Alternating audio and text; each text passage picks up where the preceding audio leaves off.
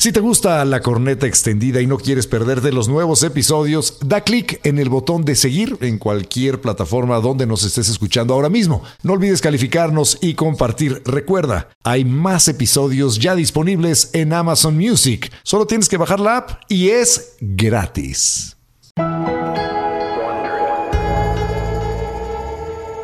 Este podcast contiene lenguaje explícito y está dirigido a un público adulto. El mensaje puede considerarse vulgar y ofensivo. Recomendamos discreción. La corneta extendida. Totalmente extendida para llenarte de placer informativo. Deja que se descargue en tu aparato nuestro elixir auditivo. Si tu vicio ya era la corneta extendida, será tu perdición. Entrégate al libertinaje conceptual y refocílate en nuestra posilga digital. Cada semana el tema más duro. Y el más actual que nos dé la gana abordar. Sin censura. Sin tapujos. Sin vergüenza. Cada martes te entra uno nuevo. Un nuevo episodio de La corneta extendida. Bueno, y para hablar de lo que sucede en nuestros cerebros a, a nivel fisiológico, eh, químico, eh, estamos eh, reforzándonos con la presencia del doctor Eduardo Calixto, Tocayo, bienvenido aquí. Verdad, Dinos. un privilegio y un gusto estar con ustedes, queridos muchachos. A nosotros nos hace muy feliz que estés aquí, Doc. La pregunta entonces Oye, es, ¿a ti te hace feliz? ¿Cómo estás, Sí. doctor? No, encantado, feliz, contento. ¿Estás, estás feliz de estar aquí? mucho. Y, y- y habría que hacer la diferencia entre estar feliz y tener felicidad, porque ahí sí ya hay dos diferencias. A ver, a ver, me encanta, venga. Porque, a ver, la- el, el estado de alegría es un fenómeno transitorio que desensibiliza. Es decir, eh, yo puedo estar feliz en un orgasmo, en un gol de mi equipo favorito, eh, estar, estar contento de, de- de las condiciones de estar escuchando a unos muchachones en la corneta, ¿no? pero ya la felicidad es un estado proyectivo que el cerebro ya conecta. Entonces el estado de felicidad ya elabora más áreas cerebrales y es de una mejor proyección. Que ¿A qué te refieres con un estado conectivo? Me quiero detener ahí porque sí, yo, puedo de- decir que estoy contento, decir que estoy feliz, pero ¿cómo sé realmente, cómo puedo comprobar la felicidad de un individuo? El estado de felicidad puede ser un estado proyectivo que activa a un área del cerebro, que es la parte más inteligente de nuestro cerebro, que se llama corteza prefrontal, la que está arriba de los ojos. Ahí está, está en nuestra conciencia, ¿no? Ahí estamos- está, no- no- Ahí vivimos, yo. ¿no? Ahí vivimos y tenemos todo un estado, no solamente de el- la toma de decisiones, sino de la culpa, la vergüenza y además de lo que quiero hacer en el futuro en mi vida. Es todo, todo radica ahí. En el términos generales es que no puedo hacer esto porque me van a decir aquello. Me va a generar vergüenza y eso me limita. Pero al mismo tiempo, este es el área cerebral que más ha conectado a lo largo de la evolución de los mamíferos. Y esta área cerebral es muy vulnerable a un neurotransmisor que se llama dopamina, que entre más felices y contentos estamos, esta dopamina inhibe esta área cerebral. Por lo tanto, hay una relación inversamente proporcional. Entre más emocionados estemos, menos lógicos y congruentes. Más Eso pendejos. es justo lo que te iba a decir, es lo que entendí de lo que estabas diciendo. Entonces, cuando uno está feliz, Sí. cuando uno está feliz, eh, digo, hay una palabra para ello, la euforia, ¿no? Digo, no sé si es exactamente lo mismo, pero Sí. cuando estás en un estado eufórico de felicidad, no sé, te estás muriendo de la risa, Sí. eh, ves a un familiar después de mucho tiempo y lo abrazas en Sí. el aeropuerto, como que el mundo se borra, se va y nada más estás concentrado en esa felicidad. Entonces, lo que estamos recibiendo ahí es una cascada de dopamina y momentáneamente Totalmente. nos quedamos pendejos. Durante ¿Eh? 25 minutos. Esta situación es que sabemos que el estado, eh, digamos, eh, en esta condición no va a durar más de 25 o 30 minutos. Si dura Ok, más, ok. entonces ya estamos en un trastorno. En términos generales, todos en ¿Cuál, cuál sería ese trastorno? ¿O, eh, ¿Estar Ah, fe- demasiado esquizofrenia. feliz todo el tiempo? Esquizofrenia. Ah, uf. Esquizofrenia. Ajá. O sea, pero entonces estás feliz. eh, Un esquizofrénico puede estar eh, eh, completamente feliz. Y digo, la esquizofrenia es un tema muy amplio. Puede estar eufórico dos estar días. como eufórico una semana. No, ahí el término general, entonces ya estaremos hablando que ya pasamos a un trastorno, porque todos podemos estar eufóricos, pero al minuto 25, 30, 35, ya me estoy Ajá. tranquilizando y decir, creo que le disparé las chelas a todos. En el momento más alto de felicidad y ahora tengo que pagarlas, Sí, pero, sí, pero me doy sí, cuenta, sí. ¿no? O sea, en ese momento, ah, creo que se llevaron el coche, ¿no? Es cuando sales corriendo y, le- y empieza la discusión, ah, vete, pues tú también, eh, lárgate, pues, eh, me llevo el coche, pues te lo regalo. Y sales 20, 30 minutos después y dices, sí, sí se llevó el coche. Qué güey soy. Entonces, voltea, voltea a tu vecino y dice, sí, yo los escuché y tú, usted se lo regaló y le dijo que se lo llevara. Y es cuando empezamos a arrepentirnos de decir, oye, eh, ¿por qué digo tantas cosas cuando más animado o emocionado estoy? Tanto para las emociones que consideramos eh, eufóricas e increíblemente satisfactorias como aquellas que estamos completamente botándonos y aventando. Esto se autolimita. El cerebro no puede durar en condiciones fisiológicas en un estado de felicidad por arriba de los 35 minutos. No podemos tener felicidades eternas. Así que Walt Disney pues no, no- nos, no- nos engañó. O sea, no Nos fueron engañó, felices para cuadro siempre. ¿no? Y- no y- fueron pero felices bueno, para siempre. Pero aquí- hablaste de dos estamos tipos hablando- de felicidad. Estamos hablando de una euforia, no estamos hablando de una felicidad momentánea, pero entonces cuando hablamos de la felicidad, de eres feliz o no eres feliz, evidentemente Eso- no vives en un esta- estado de euforia constante, pero estás contento, estás, Ese es el punto. de buenas. Exacto. A ver, venga. Y aquí es entonces cuando, ent- eh, cuando una persona dice, oye, es que me siento feliz con la familia, con las cosas, con mi casa, con mi trabajo. Es ahí ya cuando entra la corteza prefrontal. Y la Organización Mundial de la Salud ha hecho una medición a través de seis factores que entonces definirían a nivel neurológico qué es lo que mantiene un estado para estar óptimos en estas condiciones. Venga. Y entonces, hoy nos damos cuenta que en, en México somos un país que, que- que está en el ranking de ser más felices, pero no somos los más felices. No, y hemos bajado No. Hemos caído, sí. Del 23 al 46 después de la pandemia. ¿Y, Correcto. y qué, qué nos dicen para ser feliz? ¿no? ¿Qué, no- qué nos dice eh, eh, en términos generales la Organización Mundial de Salud? El nivel del Producto Interno Bruto, la esperanza de vida, el nivel de generosidad, el apoyo social que se tiene en, en esa condición, la sensación de sentirse libre y la corrupción. A ver, a ver, a ver, ¿cómo que la corrupción? La corrupción. Cuando un... ¿Qué? Déjame te cuento, mi querido José Ramón. Ajá. Cuando le preguntan a un poblador de en cualquier país que hay un país que se llama distopía. Distopía no existe, ¿verdad? Pero y te comparas porque ahí es Que es lo contrario, perdón, utopía. Es, es un- es un, lugar Exactamente. horrible. y entonces Horrible, es un espantoso. sitio en donde todos son y están terriblemente infelices, agresivos y te comparan y te comparas con ellos. Y en este factor, comparándose con ellos, entonces queda muy claro que a mayor nivel de corrupción o sensación de corrupción en una población, el individuo va disminuyendo sus niveles de felicidad. Porque siente que Ah, los pues lo demás eso es lo se que- están beneficiando de él, que le están Exactamente. viendo la cara, le están quitando sus cosas a la mala. Exactamente. Y eso nos hace muy infelices, nos sentimos oprimidos, este, robados y demás, ¿no? asimétricos en, cu- en cuestión de por qué él sí y yo no. Y entonces, ¿cómo podría llegar a, a tener e- ese estatus? Ah, pues, a través de qué? De comprar o dar vendas. En ese contexto, pues me, me comparo con otras personas. ¿no? ¿Y cuáles son las otras cosas que nos hacen felices? Y, y re- me gustaría regresar un poquito a ese estado de felicidad, de satisfacción, digamos, que es el que constantemente estamos buscando, ¿no? Y el que nos venden en las fotos, en las redes sociales, en los anuncios, en la tele. Pero es la felicidad de los güey. momentos de la que hablas Yo- o la felicidad No, no, no. de, de- de tu vida en general. Porque A ver, el me parece muy interesante que haya esas dos el, cosas. El, el bienestar, digamos, los dos general, es elementos, decir, el estoy feliz. Aquí Ajá. va. El primero es cuando estamos, como lo dice eh, Eduardo, en términos generales, cuando socializamos con la familia y los amigos. Conste que el cerebro humano no puede tener más de 13 mejores amigos. O sea, esto ya está medido a 13. nivel científico. 13. Pero, pero yo tengo eh, como 500 en Facebook, ¿no, pero- son mis amigos? No, no son tus amigos, Eduardo. Lamento decirte que. 13 se me hacen muchos, Doc. Exactamente. Pero son amigos de aquellos que verdad. las manos al fuego, que dices, por este voy. Es más, con que me hable, ¿no? A las 3 de la mañana, voy para allá.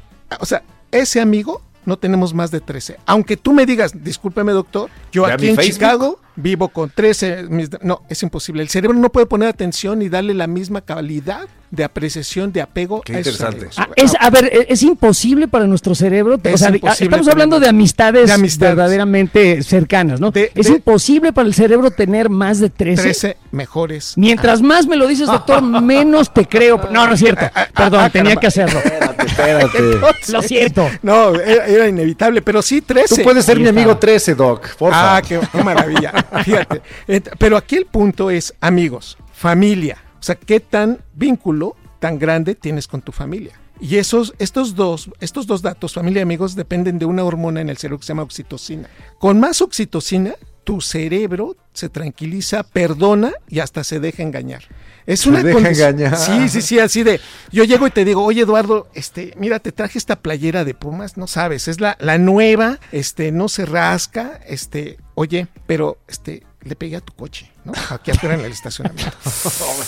Esa condición es, bueno, pero me regalaste la playera. ¿Sí me explicó? Estas Ok. viviendas, estos regalos, estos procesos, sabes que alguien te está engañando y te está diciendo, no, fíjate que pues este, me pagaron nada más 200 pesos cuando sabes que eso no es cierto, ¿no? En esa condición, Si hay cariño, se, perdona. Sí, con oxitocina perdonamos más. Bueno, o entonces. sea, los sentimientos no existen, existen los neuroquímicos. Es- ex- exa- exacto, nos, nos embriaga un estado de neuroquímicos, en especial oxitocina, que es la hormona del amor, la hormona del perdón y la hormona del apego. Y Oye, pero a ver, aquí, a- perdóname, Doc, eh, que, que te acote ahí, pero Ah. aquí acabamos de tocar un punto bastante interesante. Muchos pensamos en la idea, digamos, filosófica eh, eh, o, intelectual de la felicidad y acabamos de, de- de llegar a un punto en la plática en la cual hemos convertido la felicidad única y exclusivamente en impulsos eléctricos, baños, No, ahí, este, ahí te va, porque ahorita nada más hemos dicho la neuroquímica, pero si me lo preguntas desde el punto de vista biofísico, es Eso, una activación de redes neuronales que trabaja alta frecuencia y que se repite constantemente en la medida que el estímulo está, pero desensibiliza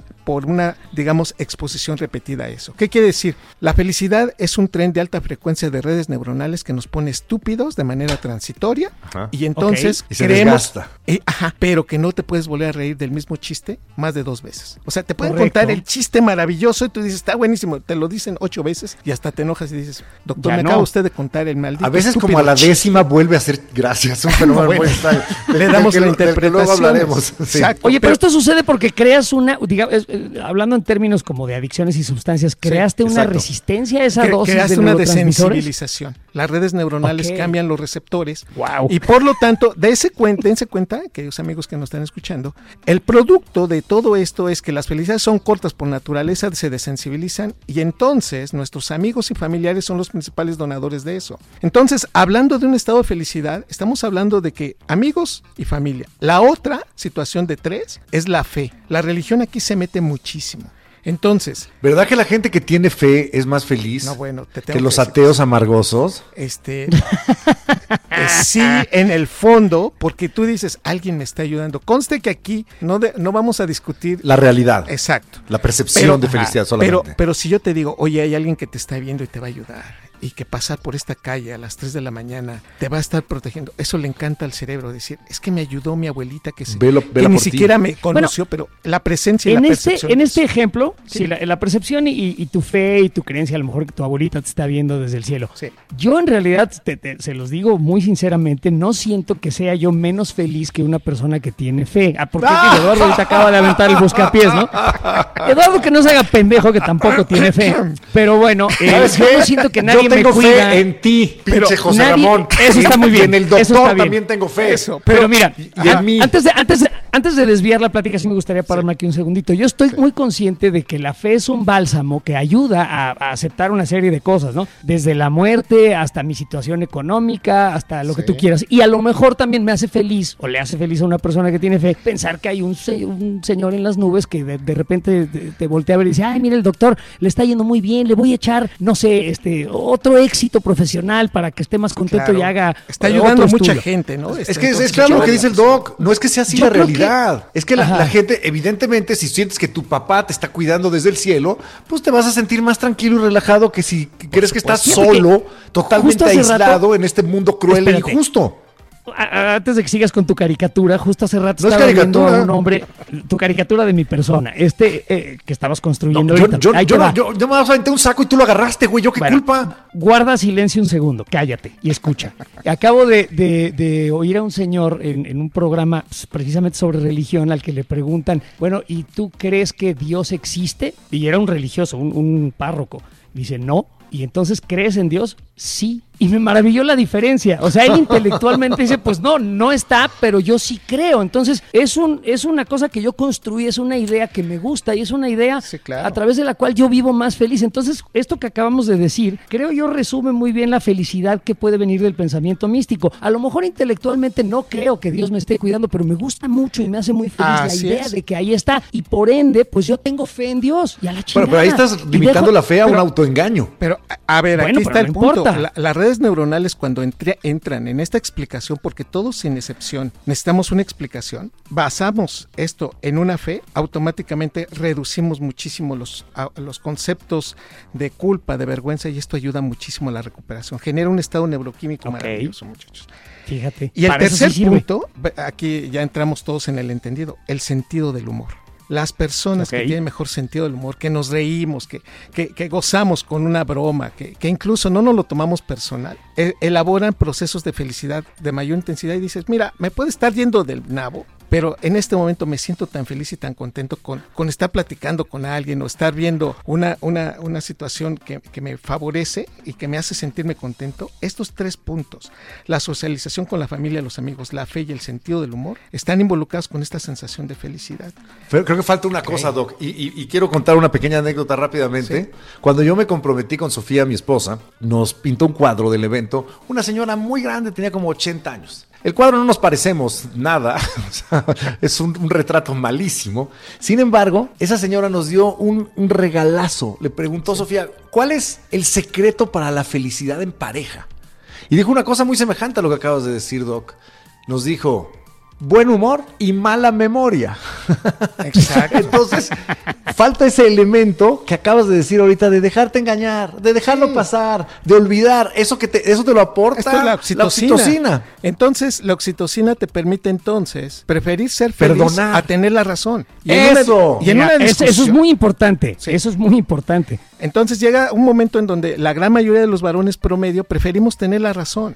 Y cuando, Sí. y cuando ella voltea y te dice, está bien, en ese momento te baja prácticamente Te todos desarma. los factores ajá, defensivos. Correcto. Y, y nada más para cerrar esto, si ustedes me lo permiten, queridos amigos, Claro. eh, tengo que decir que los mexicanos, en especial los latinoamericanos, el nivel de felicidad que es alto, a pesar de las carencias y dificultades que tenemos todos los días, este es- esto puede ser un arma de doble filo o, o una, o una moneda que tiene un lado B.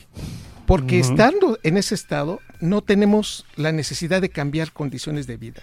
O sea, dejamos estancadas muchas cosas y entonces creemos que lo que está pasando no es importante y ya no generamos cambios. Este, lo, y- lo que acabas de decir a mí me parece, o sea, muy bueno y también terrible en Sí. cuanto a cómo somos los mexicanos, porque tenemos esta eh, gran orgullo sobre cómo nos reímos de todo, incluso de la muerte. Pero lo que acabas de decir es que a lo mejor países que no son tan chistines, sí hacen revoluciones, eh, sí hacen cambios sociales, sí protestan en contra de sus gobiernos de manera, digamos, más natural que el mexicano que dice, bueno, hombre, pues total, si ya nos llevará a la muerte y jijiji, jajaja, cosa que nos protege de mucho malestar a lo mejor social, Exactamente. Incluso personal, para no estar infelices, pero también nos quita O sea, la un poquito felicidad- de filo a la navaja. Sí. También es mala. En términos generales, si no, si la- nos estancamos en ese nivel, decimos, pero ¿para qué le movemos, no? Si ya estamos contentos. A mí me parece muy interesante esto que estás diciendo, Doc, y retomo a uno de mis filósofos favoritos, al alemán Nietzsche, que se aventó una mamada que yo dije, ¿cómo es posible que alguien haga esto? Crítica a la felicidad. ¿Por qué la felicidad? Él, él decía que vivir plácidamente, así sin preocupaciones, era para las personas mediocres que no le otorgan valor a la vida.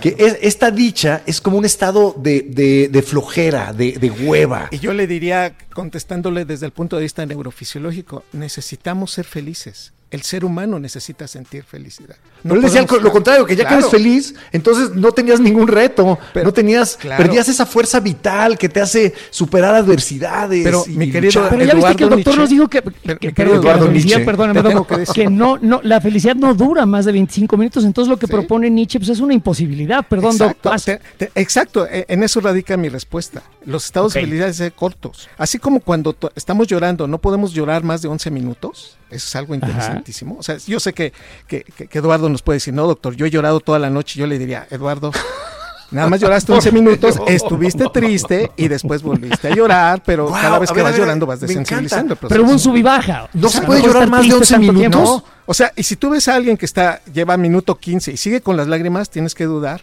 de la Está autenticidad actuando. del llanto. Claro. Y si ya lleva media hora, tú dices, no, bueno, este que ¿Por qué? una ¿Por qué? ganancia Esto está muy secundaria". interesante. ¿Por qué? ¿Por, ¿Por qué? qué? Porque el cerebro consume más glucosa y oxígeno cuando lloramos. Por eso cuando estamos llorando, estamos suspirando y, e- Hiperventilando e incluso es un marcador muy importante para reconocer que esa persona sí está llorando sinceramente, porque el cerebro activa una estructura que se llama amígdala cerebral que a su vez conecta al centro regulador respiratorio, porque el cerebro está consumiendo más oxígeno, por eso te cansas. Después de llorar, tienes una sensación o de sueño o de hambre o te duermes, o cualquiera de la- o las tres juntas. ¿no? Y es a lo que le llamamos ya salió, ¿no? Ya, Ya lo salió, sacó, ya te sientes mejor, ya lloraste, ¿no es cierto? Te cansaste. Claro, te cambió, mejor. te cambió. Sí, sí te sientes mejor. La realidad no te cambió, pero ya te, ya te adaptaste. Por eso el llanto es necesario. Así ¿Esto, ¿Esto cuenta también para los niños? por supuesto. Y en los niños es mucho mayor. Por eso el niño es después de llorar le das un dulce.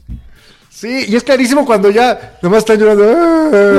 Sí, ya, ya cuando ni se es están haciendo. de veras, ya le están haciendo al cuento. Le dices, a ver, ven acá, Ramoncito. Y ya le das y le dices el dulce. Perdón, eh, se me olvidó el nombre. Pero entonces le das el dulce y, y este, el que se ríe se lleva. ¿verdad? Y entonces en ese momento, el niño dice, pues ya tengo mi ganancia secundaria. Aquí es entonces en donde se divide y el cerebro empieza a hacer estrategias y por momentos malas, digamos, actitudes o conductas en esta condición. Ok, Oye, y entonces, ¿cómo podemos lograr un estado, digamos, eh, generalizado de bienestar Ah, qué sin estar en la euforia, sin estar en el llanto? ¿Cómo le hago? Y vamos a hablar en, en términos fisiológicos, Sí. que es lo que hemos, estado haciendo. ¿Cómo le hago para estar tranquilo y feliz la mayor parte del tiempo? ¿Hay una manera de hacer que mi cuerpo eh, tenga ese estado Sí, más claro. comúnmente? Te- te- Ok. te- yo lo, lo que voy a contestar primero como médico, después como neurofisiólogo. Primero, Venga. apreciar lo que tenemos. En la medida que apreciemos, seamos conscientes en nuestro radar de lo que tenemos, eso ayuda muchísimo a encontrar y saber por qué nos falta lo que consideramos que nos hace falta, pero también no desear lo que no necesitamos. Eso. La felicidad no es un ente que se deba perseguir insistentemente. Es paradójico que entre más uno se enfoca a decir, no, y es que ahora voy a comprarme el siguiente coche o el siguiente teléfono celular o la, o la computadora de ultra mega generación, espérame, paradójicamente alejamos desde el punto de vista neurofisiológico más a la felicidad cuando, cuando la perseguimos. Desde el punto de ¿Por vista qué? psicológico, ¿Por qué? ¿Cómo? porque liberamos más dopamina y nos desensibilizamos por lo que estamos haciendo. De nuevo, es como si nos estuviéramos contando el maldito mismo chiste más de 10 veces y decimos, pues Ya es que ya no, cállate. ya no es chistoso. ¿no? Hermanos, les voy a compartir una perla de sabiduría de un autor norteamericano a quien respeto y admiro, Henry David Thoreau, que dijo, Ajá. la felicidad es como una mariposa. Cuanto más la persigues, más te eludirá. Pero si vuelves la atención a otras cosas, vendrá suavemente y se posará en tu hombro. ¿Por qué no pones eso en Instagram con unos piolines, cabrón? No mames. Pero es- esto me, me gusta porque contrasta con lo que decía Kant. Claro. Kant decía Ajá, claro. que la felicidad no era una aspiración humana, era una obligación. Un O sea, deber, El ser claro. humano estaba obligado a buscar siempre la felicidad. Nietzsche ¿Qué te parece esa idea, doctor? a Sí, evitarla. ahí te voy. Es que el punto tercero va en función de esto. Quiero decirles que cuando se hizo un estudio en el, en el año 2009 sobre la humanidad y la felicidad, nos dimos cuenta de algo muy interesante y de ahí salió una gráfica que después se, se modificó un poco, pero sigue siendo válida en este momento.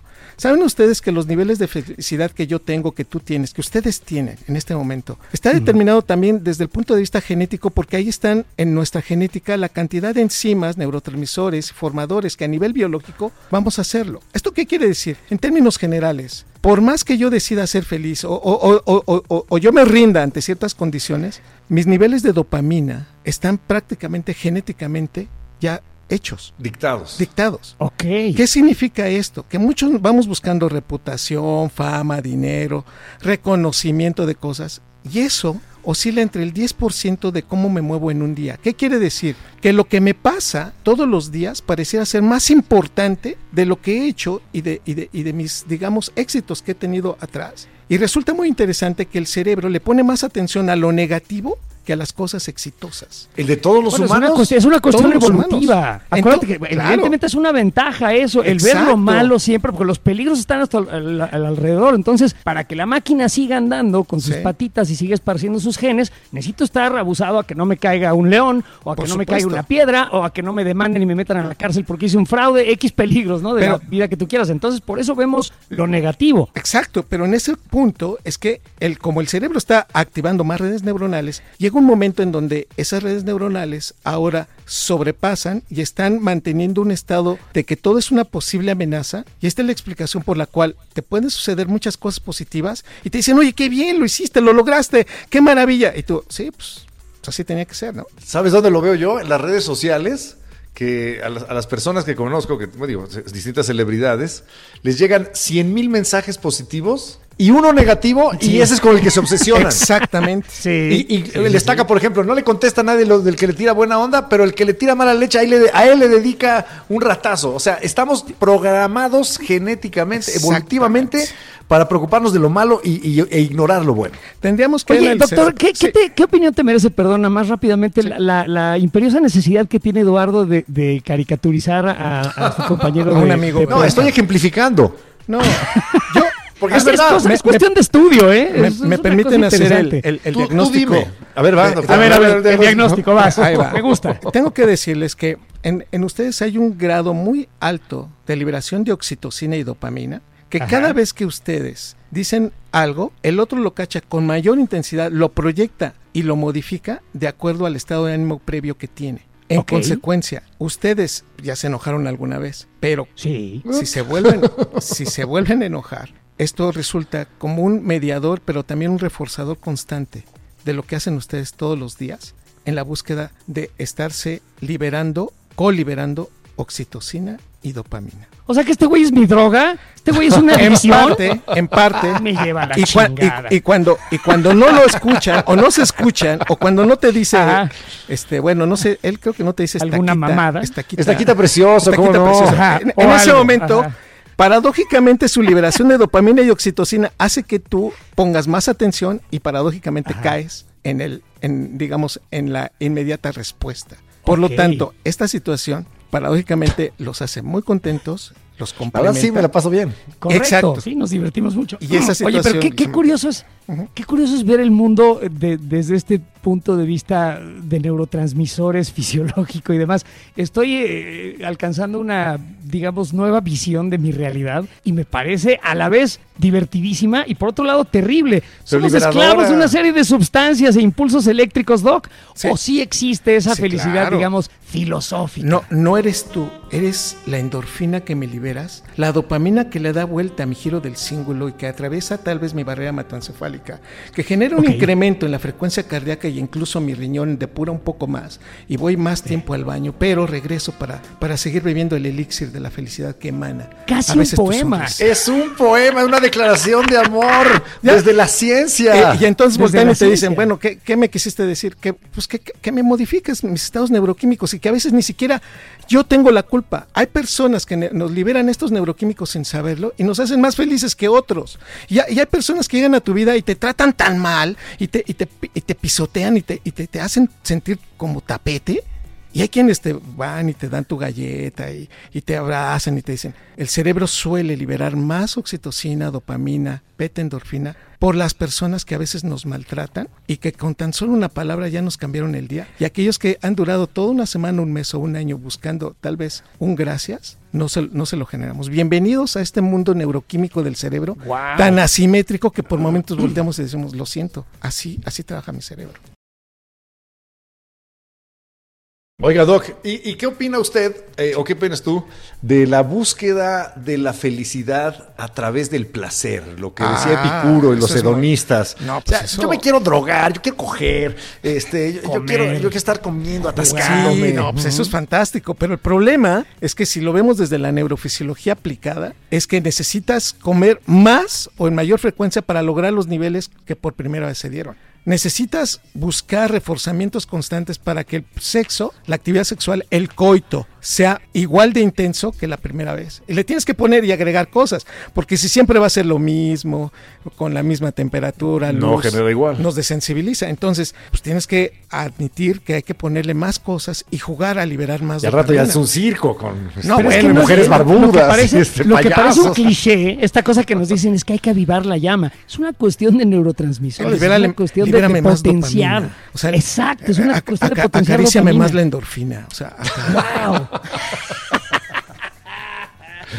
yeah. Me encanta, pero creo que uh, entonces estamos entendiendo que parte del secreto de la felicidad no es en tener mucho, sino en desear poco. que, que exactamente. Y si tienes una gran expectativa, tú ya vas liberando dopamina y cuando se logra dices, ¿a poco esto era lo que se tenía que sentir, no? En términos generales, déjeme darles el resultado de un experimento que se hizo en la Universidad de, de Magister, que, que dice claramente, uno, entre más sea espontáneo el resultado, es decir, te ganas un millón de dólares y te pregunto un año después, oye, ¿qué se siente tener un millón de dólares después de un año? Eh, normal, ¿no?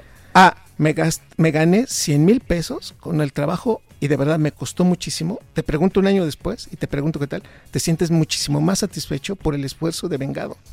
Quiere decir que el cerebro, no obstante que sí es un órgano que trabaja con máxima eficiencia, con el mínimo gasto de energía, sí logra identificar que entre más nos esforzamos por lo que estamos haciendo, generas más felicidad que cuando se te da de manera espontánea. el Pues más lo valoramos. Sí. O sea, cuando el proceso requiere algo de trabajo. Ahora, llevando esta información a su conclusión lógica, bueno, no sé si lógica, pero final, eh, Elon Musk y los grandes logradores de esta vida, como dicen en inglés los overachievers, deben de estar muy tristes todo el tiempo, porque después de lanzar un cohete a Marte, güey, tener la compañía más grande del planeta, ¿qué queda, cabrón? ¿Cómo le va a hacer ese güey para ser feliz? O este camino, esta brega constante para lograr el siguiente objetivo compensa esa felicidad, porque digo, me imagino que la primera vez que lanzas un cohete al espacio ha de Claro. ser chingoncísimo. Este güey ya lleva 200 lanzamientos este año, ¿no? No sé. Por supuesto.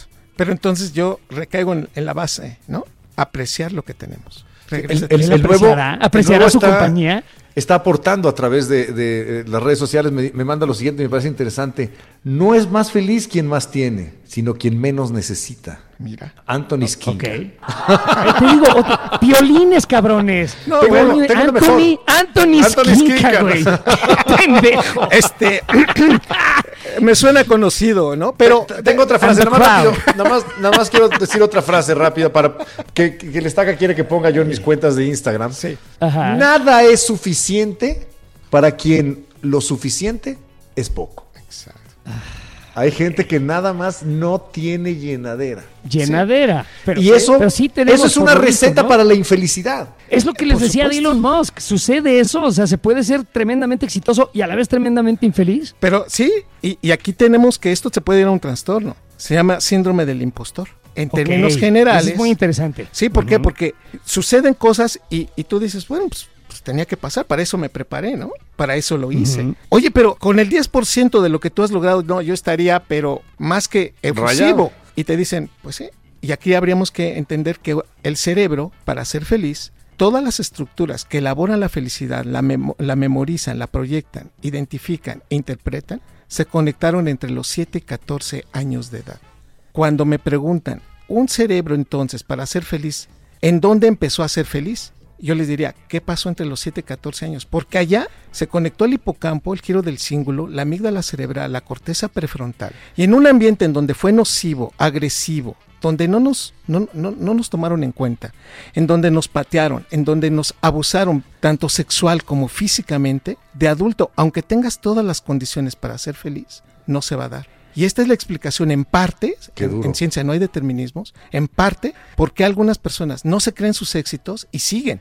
Y en parte porque aquellos que siguen trabajando sábados y domingos y le dicen, oye, pero ¿para qué? ¿Para qué sigues trabajando? ¿Para qué te, te llevas trabajo a tu casa? ¿Por qué estás el- llevando tu casa a la oficina? El primero en llegar y el último en irse. Los workaholics, los adictos al trabajo, identifican que ese es uno de sus principales detonantes de su felicidad porque dicen, es que es la única manera de vincularme con el éxito y con el dinero, que creo que todos lo aprecian. Este es uno de los datos y elementos que habría que analizar qué pasó en nuestro cerebro entre los 7 y 14 años. O sea, este es el caballo que nunca alcanza la zanahoria. Y luego también hay otro concepto muy chistoso en la sociedad que es, se admira mucho la humildad, ¿no? Es que ganaste el premio Nobel. Pues sí, es que estuve trabajando muchos años, como tú Tuve dices, suerte. tenía que ser, ¿no? Entonces se supone que es una cosa buena el ser humilde, lo es. Sí. Pero esta humildad también puede convertirse en lo que tú describiste o, o está descrito como el síndrome del impostor. Totalmente. Es que yo la verdad es que no sé cómo acabé aquí, es que no sé por qué tengo éxito, yo no me puedo explicar cómo es que llegué hasta aquí. Y no es cierto, te explicas perfectamente bien, pero constantemente te estás restando valor o, o le estás restando valor a lo que has logrado. Me parece rarísimo, pero lo he visto, ¿eh? Sí, por supuesto. Pero es más una nuevo, pose que una realidad eh, este, intrapersonal, ¿no? Sí, pe- pero te das cuenta que ya cuando tú te acercas a ellos son los que los quieres abrazar o les quieres dar la mano y se hacen para atrás. O sea, te dices, sí, pero este de lejos, ¿no? Y, y son los No que invitas a la fiesta y no quieren ir y, y- y son los primeros Ya. en irse ya cuando empieza el, pa- el payaso de rodeo, ¿no? Entonces, o sea, to- ya- son una No condición gozan. que pasa, ¿no? O sea, son los individuos que por momentos dices, este, sí es eficiente, pero desde el punto de vista emocional y sus, y sus digamos, contenciones, no las tiene bien, bien identificadas y por momentos sus recursos sociales, psicológicos los tienen muy limitados. Oye, ¿y qué es lo que amenaza más a la felicidad? Digamos que eres Sí. una persona eh, bien ajustada en la sociedad, te va bien en tu trabajo, estás contento, tienes una vida familiar satisfactoria, eh, cumples con todos los requisitos de los que nos hablabas hace rato, pero ¿qué es lo que hay por ahí que puede amenazar mi felicidad desde todos los puntos de vista? eh? O sea, ¿me puedo descomponer como máquina y ser infeliz? ¿O puedo tomar una decisión que realmente dé al traste con la felicidad que he obtenido? Te- Aquí yo diría abi- abiertamente, cuando ya no tenemos control de las cosas que estamos haciendo. O sea, Uy, cuando, cuando tú dices, híjole, esto ya se, se escapó, esto ya no me está gustando, ya no puedo, ya no puedo, de, de aquí en adelante yo ya no puedo controlar esta condición. Uno. Qué duro. Cuando, cuando tenemos hábitos que se empiezan también a ser ya completamente eh, constantes y que nos ponen a dudar de quiénes somos, ¿no? O sea, yo no era así. En el momento en que está yo que digo, este, ahora soy otra persona. ¿Por qué, ¿Por qué me sigo pasando de esto, no? ¿Por qué ya no saludo? ¿O por qué, por qué me cuesta tanto trabajo ahora acercarme a alguien, no? Cuando, cuando tus proyectos ya no son tus proyectos. Cuando tú dices, es que esto ya no lo estoy haciendo por mí, sino lo estoy haciendo por otro o por otra, ¿no? Ok. Y entonces, cuando ya no te gusta hacer lo que estás haciendo, e- en ese momento dices, "Oye, eh, tienes un, un trabajo exitoso, tienes una vida maravillosa, sí, pero no está, no estás alcanzando gusta. tú, no, ya no te gusta. Y entonces el Me objetivo suena es a veces. ese punto. Todo todos Oye, llegamos a ese punto en algunas situaciones de trabajo, ¿no? De- o Siete de años vida, promedio. que no te gusta. Siete Señor- años es lo que te dura el gusto. Exactamente, es cuando dices, yo podría estar en otro lado, yo podría estar ganando más por esto. Eso también ya se estudió y el cerebro en siete años empieza a Se- pegarle se al, al cere- al- al- a la- a la, digamos, al trabajo, ¿no? Por ejemplo. Correcto. Oiga, Doc, eh, tengo una pregunta. Entonces, ¿la felicidad no es un barco? ¿Es una forma de navegar? No, la felicidad debería de ser... la chingada. ¿De dónde estás sacando estas mamadas? No es el... La felicidad. es una canción, güey. Sí, ¿Nunca la has oído? que, que- que ganó el OTI, Sí, ¿no? sí, sí. Ajá, exactamente. Sí, sí, por supuesto. Yo me acuerdo que tendríamos como seis o siete años, Eduardo, cuando Exactamente. ¿no? Y, y sí, y le cambiaba porque si podía, este, no me, pues, era un niño, ¿no? Pero este, tengo que decir abiertamente que es y lo ver- deberíamos ver como el proceso de todos los días, de construirlo todos los días, el viaje, ¿no? Digo, yo sé que al señor José Ramón no le gusta, pero es el viaje. ¿Sabían ustedes que No el los- sí me destino. gusta, sí me gusta. Es sí el me gusta, sí el me gusta, recorrido. ¿no? el la meta recorrido. final. El 87% de las personas que conocemos este año, en menos de 5 años no las vamos a volver a ver. Ay, qué bendición. Correcto. O sea, de 10 Ay, es personas, bueno. de 10 personas, 9 que conociste en el 2022, ya no los vas a volver a ver. Solo Quiere- uno. Solo uno. Entonces quiere Wow. decir que, que te vas a quedar con muy pocas personas en tu vida que en este viaje se suben y se bajan de tu vagón, ¿no? Y, y te acompañan Sí. en este viaje, pero la gran mayoría no van a durar mucho tiempo. Y nuestro Sí. cerebro está diseñado para ser egoísta y decir, ah, es que te quiero para mí, para toda mi vida. Y cuando, cuando en realidad por probabilidades es más fácil que estemos solos. Acaba de salir un artículo científico maravilloso que a mí me dejó congelado la figura número 2, que dice que, y, y de verdad lo comparto, después de los 35 años, cada vez vas a pasar más tiempo solo.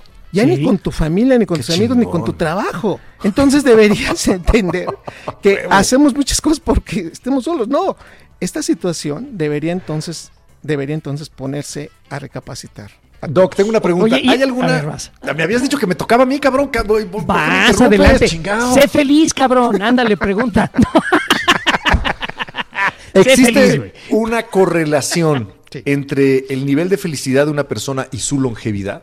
O sea, ¿vivimos Ah, más cuando estamos felices? Japón ya nos los mostró. Y también está la correlación entre más felicidad y estado de movimiento.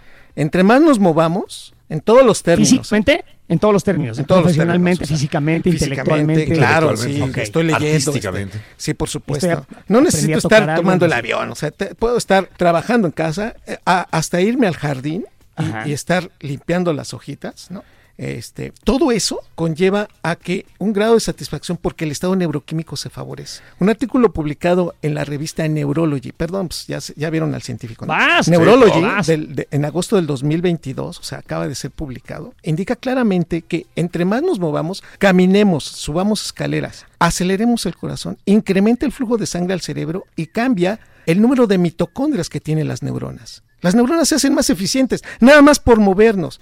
Y eso, la gran liberación de neurotransmisores depende del estado de las mitocondrias que tenemos. Contexto, no importa qué edad tengas, 60, 70, 80, 90 años, que me estás escuchando, muévase. Y eso condiciona a que yo me voy a sentir mejor. Y por otro lado, ya cuando la pregunta es muy explícita, me dicen, pues sí, entonces la longevidad va en el estado de satisfacción. Y estos estudios a nivel de e- e- en Japón, desde las personas que salen y saludan a sus vecinos, desde las personas que dicen, yo me siento bien ayudando, pero también aquellos que dicen, qué bien hice lo que hoy hice. Ese, ese sentimiento genera un estado en el cual paulatinamente va disminuyendo los fenómenos agresores que tenemos en el cuerpo. El principal es una hormona que se llama cortisol. El cortisol espantoso, todos liberamos cortisol antes de, de levantarnos. Y de nuevo, ¿eh? no quiero tampoco este, decir que eso está mal. No, está mal. Si yo les digo, está mal enojarse, no, eso este- sería un error. ¿eh? Está- es bueno enojarnos. Es parte de la naturaleza Es humana. parte, ¿no? Es, pa- es bueno estresarnos, también es bueno. Pero cuando el estrés ya son 90 minutos y no nos hemos adaptado al estrés, es cuando ya nos cobra una factura neurológica. Y el mejor antídoto contra el estrés, lo sabemos todos ya en este momento, es la Es el oxitocina. sexo. Y bueno, Es que la sexo. oxitocina. La La oxitocina. oxitocina. Bueno, el máximo liberador de oxitocina, para que nuestros amigos de la corneta mega extendida lo vean, es el orgasmo. Vean ustedes al doctor. ¿Ves? ¿Ves lo que El decía? orgasmo. Estaba yo en lo correcto. Ahí está. El orgasmo. Ahí está. Y en las mujeres, el orgasmo dura desde 10 hasta 12 segundos. Y en el hombre promedio, 5 a 7 segundos. Estamos hablando que el orgasmo en el varón, nada más con uno que tenga, es suficiente para cambiarle la neuroquímica de las próximas 8 horas. Pero las mujeres pueden tener orgasmo tras orgasmo si el hombre tiene una buena y adecuada nivel de satisfacción hacia ella. Y en términos generales, con tres orgasmos que ellas liberen, en términos generales, los niveles de oxitocina cambian totalmente la percepción, incluso en la vinculación con la pareja. Estoy hablando con todo esto que pues ya sé que me va a decir, doctor, pues yo soy un forever alone y, y, este y, y no tengo orga-". no, no, o sea, est- estar solo no significa, exacto, no significa que no puedas tener orgasmo. Es un hecho que el cerebro beneficia más el orgasmo coital, pero la oxitocina no es la única situación en, dos- en donde se libera. Un abrazo, un apretón de manos, un beso, un, un abrazo de contención te puede hacer suficientemente tan grande como para tranquilizarte y decir vale la pena estar con estar juntos. Y esta situación pues se cambia. Fíjate que todo esto que estás diciendo, eh, regresando un poco al tenor de las frases de piolinescas de tía, la verdad es que ay, ay, no, encierran, encierran verdades. O sea, cuan- cuando, tú abrazas a alguien, eh, es más, yo eh, siempre he tratado de abrazar mucho a mis hijas, por ejemplo, de, de que haya cercanía física, de que sientan eh, lo que acabas de decir, eh, que están protegidas, que están en un lugar bueno, que están. A mí que nunca estoy me abrazas. feliz de verlas. Sí te he abrazado, no te hagas güey, nomás Sí, porque estás solo actuando, cu- pero sí te he cuando abrazado. estás he dicho- alcoholizado, nada más. Y te he dicho que te quiero, no, incluso sobrio, te hagas güey. Que Le, le digo que le encanta la caricatura a este cabrón. Pero la verdad es que yo sí soy feliz, ¿no? No, no. Pero bueno, hace rato hablabas, por ejemplo, de la cultura japonesa donde, bueno, qué bien quité las hojas del pasto, ¿no? Ya, ya ves Sí. que estos amigos pues tienen una, una vida muy eh, enfocada al detalle, al cuidar cómo sirven el té, por ejemplo, eh, la ceremonia esta famosa del té y demás. Entonces, en esos pequeños placeres también recibe esa felicidad que además de todo, aunado a lo que dijiste de que cada vez vamos estando más tiempo solos, por eso siento yo que culturas como la japonesa pueden ser tanto más felices que otras, porque eh, incluyen en, en- en su felicidad el estar consigo mismos. Eso a mí, cuando fui a Japón, me maravilló, porque Sí. son son muy ufanos y, y- y muy, digamos, orgullosos de que esté limpia su calle, de que esté organizada su mesa, de que su, su reverencia sea correcta hacia las otras personas. Eso me, me pareció interesante cuando fui. Ahora, yo tengo una pregunta para ti, Doc. Sí. Eh, alguna vez, eh, eh, durante un tiempo, Eduardo me dijo una frase constantemente que, que la llevo siempre muy cerca de lo que estoy pensando, es hay que elegir ser feliz. Uno tiene Ah. que elegir, la, la felicidad puede ser una elección. Puedo decir, a ver, Exacto. en mi día necesito ver cómo carajos voy a estar contento y satisfecho el día de hoy. ¿Cómo se logra? Eso se resume totalmente con la pregunta inicial. Si estamos alegres no significa que seamos felices, pero si estamos felices ya es un estado de proyección que ya mete a la corteza prefrontal. Y es entonces cuando digo, no importa lo que suceda, hoy esto es una situación y no voy a preguntar por qué, sino para qué. En esa condición es cuando entonces el cerebro determina, estoy feliz, aunque no haya salido lo que, lo que haya yo pensado o haya proyectado. Estoy aprendiendo esta parte. Estoy feliz, ¿sabes por qué? Porque tal vez no, me, no, no tuve la ganancia que yo quería, pero, pero he aprendido esta parte. Es por eso que cuando a la corteza prefrontal le otorgas, digamos, la métrica para medir tu felicidad, eso es lo más hermoso porque lo estás proyectando en el tiempo y en tu persona. Por eso hay personas que tú les preguntas, oiga, ¿usted es feliz? Y voltean y te dicen, pues sí, pero oiga, pero usted no tiene, no tiene, pues no tiene ni casa, ¿no? Y quién sabe si vaya usted a cenar. Pues sabe qué, pues yo me siento feliz. O sea, es tan subjetivo en ese contexto, pero su proyección de quererlo hacer a ese nivel es tan hermoso que tú dices, mira, ya me quitó incluso el derecho de estarme quejando. Ese proceso de felicidad que se construye de manera inteligente y de proyección, que va cambiando incluso a lo largo de la vida, es, es sensacional. ¿Saben ustedes que los niveles de dopamina van cayendo con la vida? Antes de los 18 años es cuando más dopamina liberamos. Y, y, y, y, y Pues yo estaba muy feliz a los Fíjate. 10 antes de los 18. No, bueno. Era un adolescente atormentado, al- Cuando- al, revés. No, ahí te va. Pero después de los 50, los niveles de feliz. dopamina alcanzan prácticamente el 35% de cuando teníamos 20. Se los voy a poner, digo, ustedes son la excepción, les voy a decir por qué. Un adolescente de 18 inmaduros? años se ríe 320 veces al día. Un adulto de 50 años como nosotros no se ríe más de 80 veces al día. Promedio, ¿eh? no estamos hablando de nosotros. Es evidente que cuando te- nos reímos de cosas, festejamos la presencia del otro, es cuando decimos, mira, es cuando vale la pena y decimos, pues estoy feliz. ¿Por qué? Pero te está yendo normal. No, estoy disfrutando el momento. La evaluación va a ser distinta en el momento que yo hago consciente que el momento es irrepetible y que es una situación que estoy construyendo a nivel de una de las cortezas más inteligentes que tiene el cerebro humano. Doc, ahorita esto que acabas de decir me acaba de recordar otra gran frase. Imagínense qué añeja es. Es de Lao Tse. Ah, pero encierra, en mi opinión, el secreto absoluto de la felicidad. Dice, si estás deprimido, estás viviendo en el pasado. Sí. Si estás ansioso, estás viviendo en el futuro. Si estás en paz, estás viviendo el presente. Oh, Pero Pues si sí, ahora pues, sí. apliquémosla con la corteza prefrontal. No le pongas tanto pasado, no te metas tanto presente. Y yo te la diría desde esta, desde esta perspectiva. Si estás viviendo en el pasado es mucha serotonina que te está obsesionando. Si te estás proyectando al futuro es mucha adrenalina que te está dando miedo. exacto. En Si ese estás, contexto- Estás en el presente, entonces a Sí. lo mejor tienes, Tienes más niveles dopamina. de neurotransmisores, digamos, más parejitos. Estás en el presente. estás Y si es necesario llorar, porque- llora. Y si es necesario reír, Sí. ríete. Pero es necesario que estés más tranquilo y seas más consciente de la situación. Pero ¿sabes qué? qué? Eso, eso que acabas de leer de Lao Tse, eh, lo, lo repite constantemente y, y yo digo que tiene mucho sentido. La búsqueda de, de- de la presencia en el presente, valga la redundancia. Estar en el momento. Si estoy cociéndome un huevo, pues voy a disfrutar de cómo las burbujas y veo el fuego y luego voy a ver cómo voy a ponerlo en su platito y le voy a echar su salsita picante como me guste. Hay que disfrutar el momento, el ahora, lo que ahora llaman mindfulness, ¿no? Que me, zurran los anglicismos, pero bueno, el estar presente en el now. presente. El poder de la Eh, hora. Exacto, el poder de la hora. Y si me permites hacer una precisión a esto, yo soy neurofisiólogo que solamente creo en ciencia. Resulta que hace 10 años, si tú me lo hubieras puesto enfrente, te hubiera dicho, bueno, son meditaciones y eso, ¿no?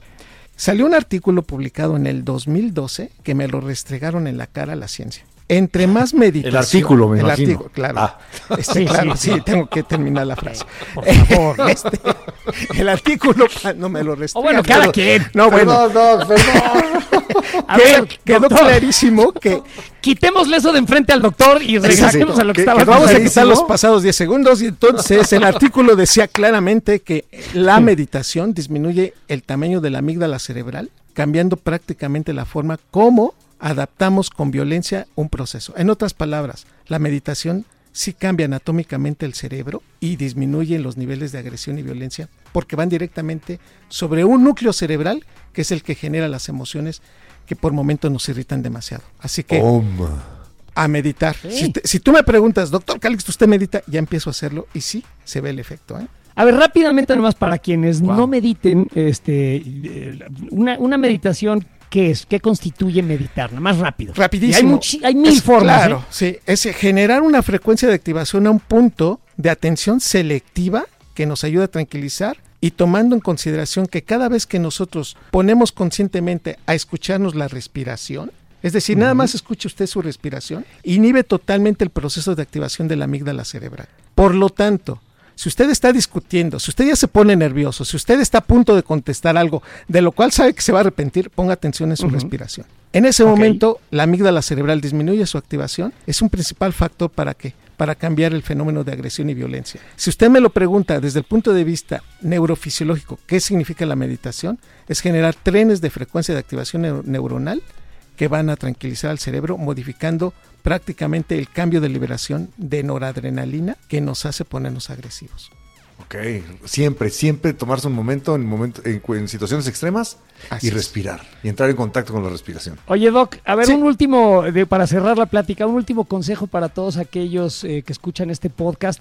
¿Cómo le pueden hacer para ser un poquito más felices? Yo pensaría desde el punto de vista neurofisiológico, sería preocuparse menos, explicarse más y abrazar cuando sea necesario y te sea posible. Perfecto. Ahí hay tres Perfecto. cosas muy sencillas para que usted sea un poquito más feliz. Doctor, muchísimas gracias. De verdad, un placer. Veo la realidad de otra manera. Ahora veo cascadas de neurotransmisores a mi alrededor. Impulsos eléctricos. Pero, la- pero también un impulso consciente por buscar mi felicidad y también la felicidad de los demás. Creo que ahí también ese es otro consejito que les podamos Hay dar. otra cosa que hay, un, hay tema alrededor. que antes de que se vaya Doc rápidamente Sí, me acabo a de ver. acordar que me encantó que leí que la felicidad se contagia, pero se contagia por el olfato. Ah, Que qué Ah, maravilla. sí. Hay experimentos Sí. que ya han demostrado Sí. que, que, playeras utilizadas por gente que estaba muy feliz en ese momento y, y su y sudor siendo olido por gente del sexo opuesto, empieza a generarle altos niveles de oxitocina a quien lo huele, o sea, se comparte por la nariz. Aquí te voy a decir, y las mujeres lo hacen con una mayor eficiencia.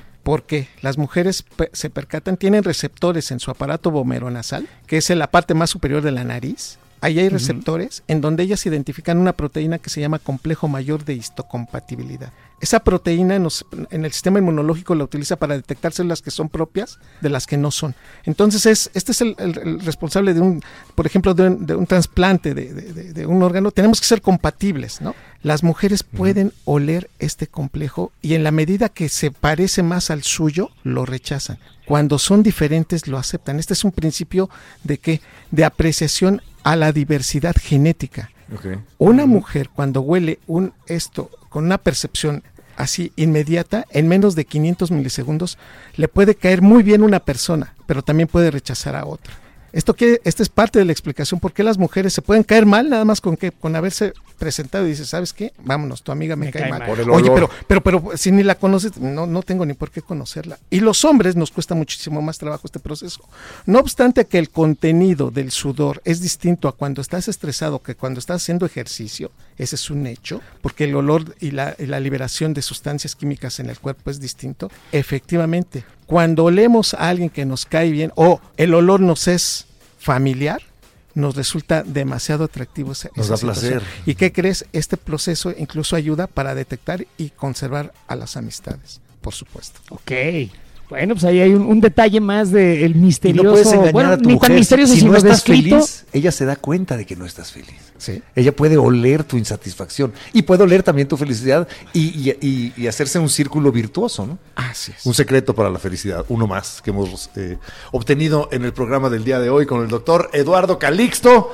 Que, qué bárbaro, qué, qué placer ha sido esto. No sé si me reí 80 veces, pero se- sin duda sumaron varias para seguir y seguir este, pues, generando dopamina y siendo felices. Así es. Bueno, pues yo quisiera pedir una ronda de aplausos para el doctor Eduardo Calixto, doctor Tocayo. Gracias. Qué, qué ilustrativo, qué manera de cambiarme la forma de ver la vida eh, a lo largo de esta conversación. Un honor y un privilegio, queridos muchachos.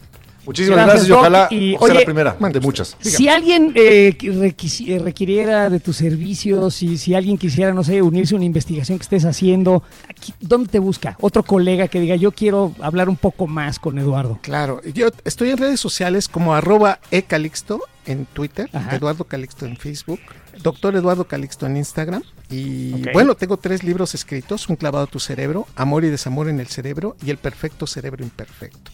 Vámonos. Eh, eh, A la venta en cualquier punto de, de venta de libros. eh, ahí podrían eh, eh, eh, leer mucho de lo que hemos platicado el día de hoy. Después de esta Ah, plática, pues los voy a los voy a comprar. leer todos. Así que muchísimas gracias, Doc. De verdad, un privilegio, un placer y estuvo muy, muy divertido. Un abrazo. Hasta Igualmente, pronto. Doc. Hasta la próxima. Gracias. Hasta luego.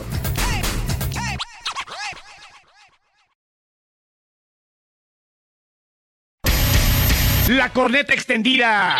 Totalmente extendida para llenarte de placer informativo. Deja que se descargue en tu aparato nuestro elixir auditivo. Si tu vicio ya era la corneta extendida, será tu perdición. Entrégate al libertinaje conceptual y refocílate nuestra posilga digital. Cada semana el tema más duro, Y el más actual que nos dé la gana abordar. sin censura, Sin tapujos. sin vergüenza. Cada martes te entra uno nuevo. Un nuevo episodio de La corneta extendida.